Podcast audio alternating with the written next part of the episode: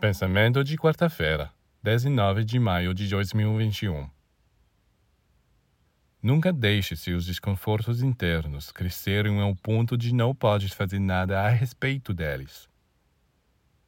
Tomemos uma imagem.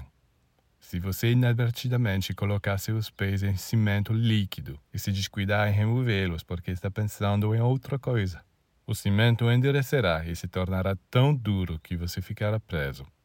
Será preciso ir buscar ferramentas para quebrar o cimento e você poderá se machucar. Então, é assim que as coisas são na vida interior.